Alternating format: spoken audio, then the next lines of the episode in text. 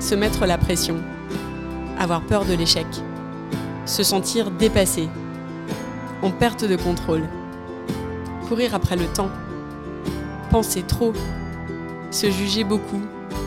Le perfectionnisme est un piège. Bonjour, je suis Gaëlle, coach certifié et perfectionniste en rémission. À travers ce podcast, je veux vous aider à décrypter les tours que nous joue notre cerveau dans cette course vaine qu'est le perfectionnisme. Ce podcast est publié un vendredi sur deux et disponible sur toutes les plateformes d'écoute.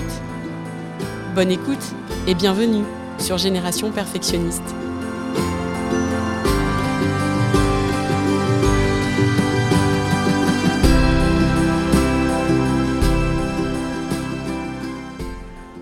Écoutez l'épisode 22, Avoir confiance en soi. Ah, si j'avais confiance en moi. Je serais plus sereine face à mon manager. J'oserais lui demander une augmentation. Je ferais un bilan de compétences et peut-être euh, je commencerai à rêver à ce projet entrepreneurial qui me fait tant envie. J'irai à la soirée dînatoire organisée par l'espace coworking de mon quartier. Je prendrai position face à mes parents sur un sujet qui me tient à cœur. J'oserais dire à mon beau-frère que je n'ai pas envie d'aller chez lui dimanche prochain. Je dirai à mon client qu'il dépasse les demandes du contrat et que tout service supplémentaire sera payant. J'oserais me lancer au sein de ce groupe d'échange avec euh, les autres euh, parents de l'école du quartier. La confiance en soi, c'est quelque chose qu'on recherche tous. On aimerait tous avancer dans la vie en ayant confiance en nous et en nos décisions face à tout ce qu'on vit. Quand on manque de confiance en soi, il y a un côté où on s'empêche de vivre les choses à leur juste mesure. On n'est pas vraiment honnête avec soi ou avec ses besoins. On n'est pas totalement honnête avec les autres non plus. La confiance en soi, c'est le fait de croire en ses capacités, en ses compétences, en ses talents c'est pouvoir compter sur soi et se sentir capable de faire des choses, d'atteindre un objectif qu'on s'est fixé. Je sais pas vous, mais moi j'ai longtemps cru qu'il y avait d'un côté les gens qui avaient confiance en eux et de l'autre les autres, comme s'il y avait deux camps. En réalité, notre réservoir de confiance en soi, il peut être plus ou moins plein en fonction de ce qu'on vit ou de ce qu'on a vécu. Il peut varier en fonction du soutien qu'on a reçu de nos parents quand on était enfant. Il peut être fragilisé ou au contraire renforcé par certains événements de la vie. Mais il n'y a pas deux catégories. Il n'y a pas les gens qui ont confiance en eux et les autres. La confiance en soi, c'est pas quelque chose d'inné elle va fluctuer selon euh, les périodes de la vie et aussi selon les domaines. On peut se sentir confiant au sein de notre famille et dans notre rôle de parent, et beaucoup moins au travail. La confiance en soi, c'est mouvant. Ça peut toujours s'acquérir. C'est quelque chose qui se nourrit, qui se cultive de l'intérieur. La confiance en soi, elle est liée à l'estime de soi même s'il y a une différence entre les deux. L'estime de soi, elle est fondée sur la manière dont on se voit. C'est le regard que l'on porte sur notre propre valeur. C'est ce que l'on pense de soi et la manière dont on y pense. Notre valeur, elle est intrinsèque en tant qu'humain. Et pourtant, quand on a une faible estime de soi, on accorde peu d'importance à notre valeur on estime qu'on ne mérite pas cette valeur dès lors qu'on n'atteint pas certains objectifs ou simplement qu'on ne fait pas assez de choses. L'estime de soi, je trouve que c'est le reflet de l'amour qu'on se porte. Et si on a une bonne estime de soi, ça va favoriser la confiance en soi. J'aimerais justement vous parler des compétences nécessaires à une bonne confiance en soi. J'en vois trois. La première, c'est d'avoir une bonne connaissance de soi, une bonne connaissance de ses forces, de ses faiblesses, ce qui demande de porter un regard honnête sur soi, un regard juste. Ça demande d'être capable de faire ce travail d'introspection entre soi et soi, pour pouvoir avoir un regard objectif sur qui on est et sur nos forces, nos qualités, pour leur laisser suffisamment de place vis-à-vis de nos faiblesses. On a tendance à plutôt faire le focus sur ce qu'on ne sait pas bien faire. Parfois, on ne voit que nos failles, alors que avoir une bonne connaissance de soi, c'est avoir un regard lucide sur soi. C'est observer nos points de progression, mais le faire avec bienveillance. Imaginez à l'école si un prof annonce un mauvais résultat euh, à un élève avec méchanceté, avec un ton très dur, en disant que c'est vraiment nul et en ne pointant que les erreurs, il y a peu de chances que ça ait un effet positif sur l'élève, qui repartira plutôt accablé. En général, quand on se parle à soi-même, on se parle plutôt mal. On ne voit que les erreurs. On se dit euh, t'es vraiment nul, regarde, t'es pas à la hauteur. Alors que c'est important d'être capable d'observer notre discours intérieur et surtout de faire la différence entre nos actions nos résultats, nos compétences, euh, c'est-à-dire ce à quoi on contribue euh, de manière factuelle, versus les histoires qu'on se raconte à notre sujet, dans notre manière de mener à bien ces réalisations. Parfois, on a vraiment un regard biaisé entre nos réelles compétences et ce qu'on pense de soi. Avoir une bonne connaissance de soi, c'est donc être capable d'avoir ce regard juste sur soi. La deuxième compétence, ça va être de pouvoir compter sur soi. Compter sur soi, c'est possible en nourrissant la relation à soi, comme on l'a vu, et donc en se parlant gentiment. C'est également possible en ayant foi en nos capacités à relever euh, des défis sans trop laisser de place au regard des autres. La place qu'on accorde à ce que les autres peuvent penser de nous, ça va influer sur cette foi qu'on a en soi.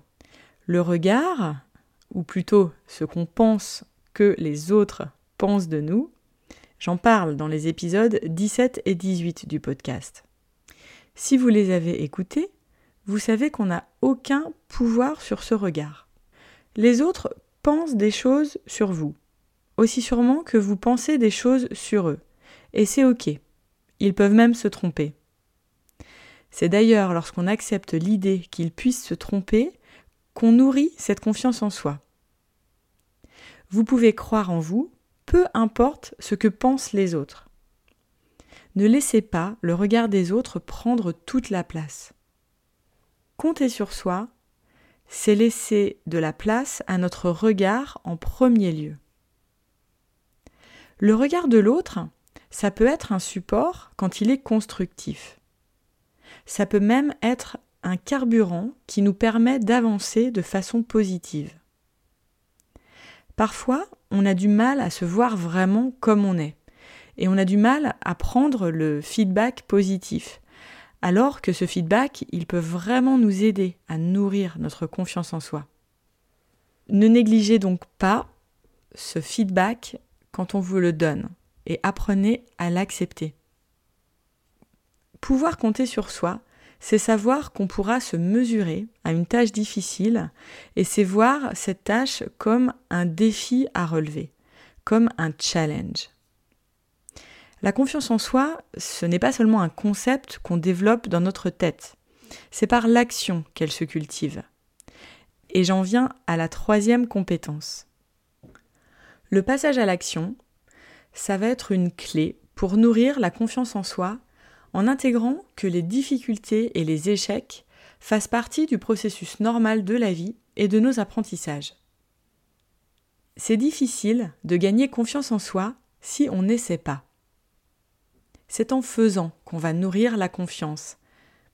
On avance, un pas après l'autre, on rectifie si besoin, mais c'est bien l'action elle-même qui va nous permettre de progresser, et non le fait de conceptualiser dans notre tête notre projet ou la façon dont on pourrait dire les choses à notre manager ou à notre ami. Si je m'adresse à vous, euh, les perfectionnistes, l'incertitude euh, vous empêche probablement trop souvent de passer à l'action. Vous voulez des garanties. Vous voulez être sûr que ça va marcher. Vous voulez pouvoir maîtriser les choses avant de vous lancer, parce qu'il y a cette peur d'échouer. Vous voulez être sûr de dire le bon mot, de faire le bon choix. Et c'est OK. Il n'y a pas de problème à vouloir y arriver, à vouloir que ça marche euh, du premier coup. Le truc, c'est qu'on ne peut pas tout contrôler. On ne peut pas tout maîtriser. On peut par contre se dire, et vous pouvez vous dire, que vous ferez de votre mieux. Le doute, la peur, l'incertitude font partie de l'aventure et ça c'est important de l'accepter. Accepter que ces émotions se présentent sur votre chemin, mais ne pas rester immobile face à elles. Passer à l'action, ça booste la confiance en soi. Ça permet de se tester et de voir de quoi on est capable. J'aimerais aussi en profiter pour euh, parler d'une fausse idée sur la confiance en soi. Parce que c'est un échange que j'ai souvent avec mes clientes qui, d'une certaine manière, ne s'autorisent pas à avoir confiance en elles, parce qu'elles ont peur de ce que ça voudrait dire à leur sujet. Comme si la confiance en soi était quelque chose qui s'apparenterait à de l'arrogance ou à du narcissisme. Elles ont peur qu'une certaine confiance en elles montre une facette qui ne correspond pas à qui elles sont vraiment alors que ces notions n'ont rien à voir. L'arrogance et le narcissisme sont même à l'opposé de la confiance en soi, parce qu'ils prennent leur source dans l'insécurité. Être arrogant, ça veut dire je vaux mieux que toi. Avoir confiance en soi, ça ne veut pas dire je parle plus fort que toi. La confiance en soi, elle se génère de l'intérieur. Elle se nourrit. Et puisqu'on est sur les fausses croyances, on pense aussi parfois qu'en disant du mal à notre sujet, ça va faire de nous des meilleures personnes. L'autoflagellation n'a pas d'effet positif sur la confiance en soi.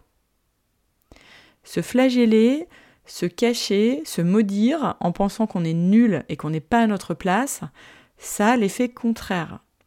Ça va venir nous enfoncer en fait, et juste nous permettre de jouer petit, de nourrir cette vision euh, pas honnête qu'on a sur soi.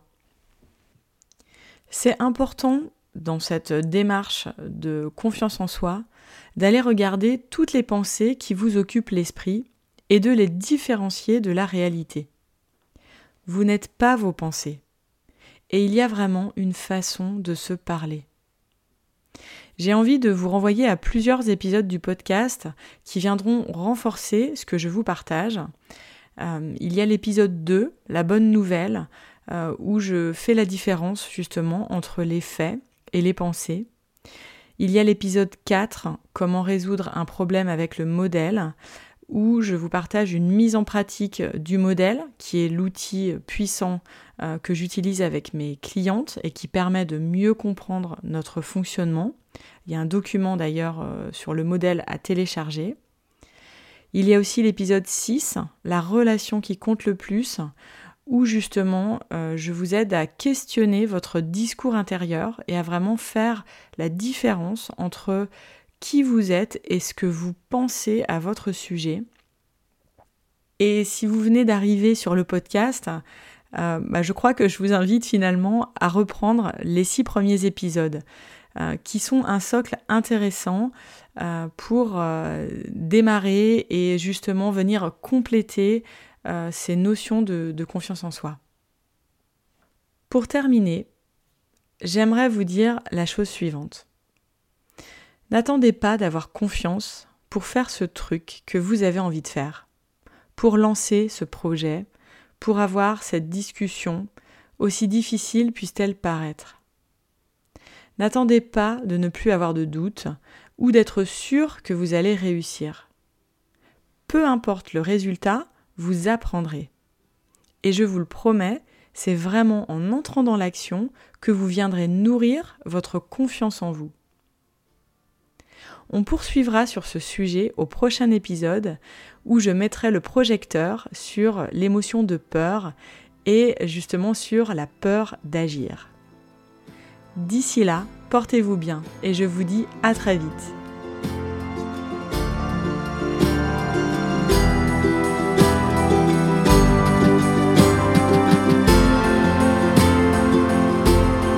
J'espère que cet épisode vous a plu. Si c'est le cas, je vous invite à le partager autour de vous, à me laisser un commentaire ou un avis. Un avis 5 étoiles, c'est ce qui permettra de toucher et d'aider un plus grand nombre. Et ce sera vraiment un soutien très précieux que vous pourrez m'apporter dans ce projet. Vous trouverez tous les éléments dont je parle dans les notes de l'épisode. Vous pouvez également me suivre sur Instagram, sur le compte Génération Perfectionniste, Enfin, si vous avez le sentiment que le perfectionnisme prend trop de place et qu'il vous éloigne de la vie à laquelle vous aspirez vraiment, le coaching peut répondre à ce besoin. Vous pouvez me contacter et je me ferai un plaisir de vous aider. Je vous dis à très vite pour un nouvel épisode.